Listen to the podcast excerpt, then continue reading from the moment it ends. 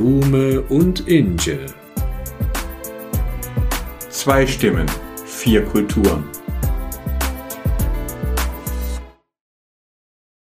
Hallo, Herr Professor. Hallo, Herr Doktor. Ja, wir sind hier zusammengekommen, weil wir eine Idee umsetzen, die unsere Frauen hatten. Magst du mal erzählen? Aber gerne doch.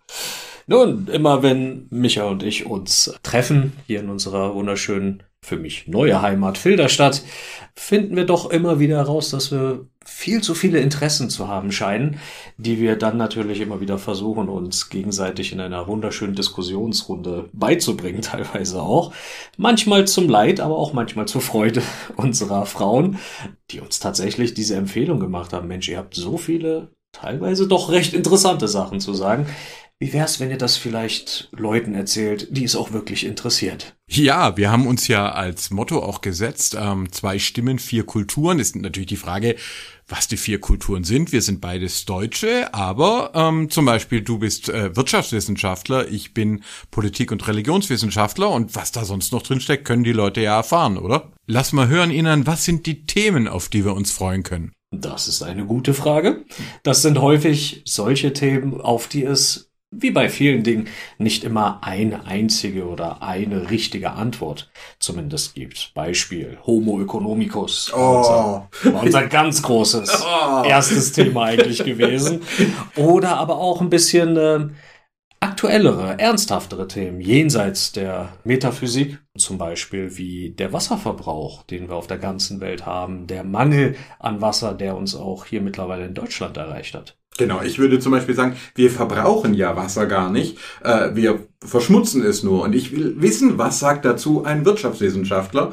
Und natürlich ist Wasser in den Religionen ein Riesenthema. Ja? Denken wir an Taufe, Waschungen und so weiter. Also ihr seht, wir gucken auf die Themen von ganz unterschiedlichen Perspektiven drauf. Es wird lustig, ähm, es wird auch mal streitbar, aber keine Sorge, wir sind befreundet, wir stehen das durch. Genau. Egal, was für unterschiedliche Standpunkte wir möglicherweise haben werden. Uns ist es wichtig, alles offen und freundschaftlich natürlich besprechen zu können und hoffentlich auch nicht allzu trocken, denn da draußen gibt es wirklich sehr viele gute Podcast- und Videoprogramme.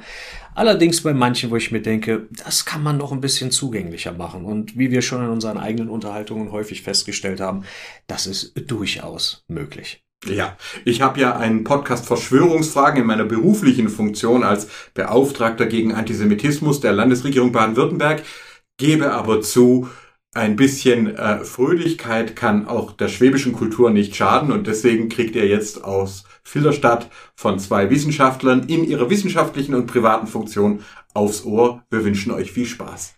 Genau, aus diesem Grund hoffen wir, dass ihr auch regelmäßig einschalten werdet. Wir freuen uns auf jeden Fall, wenn ihr das tut.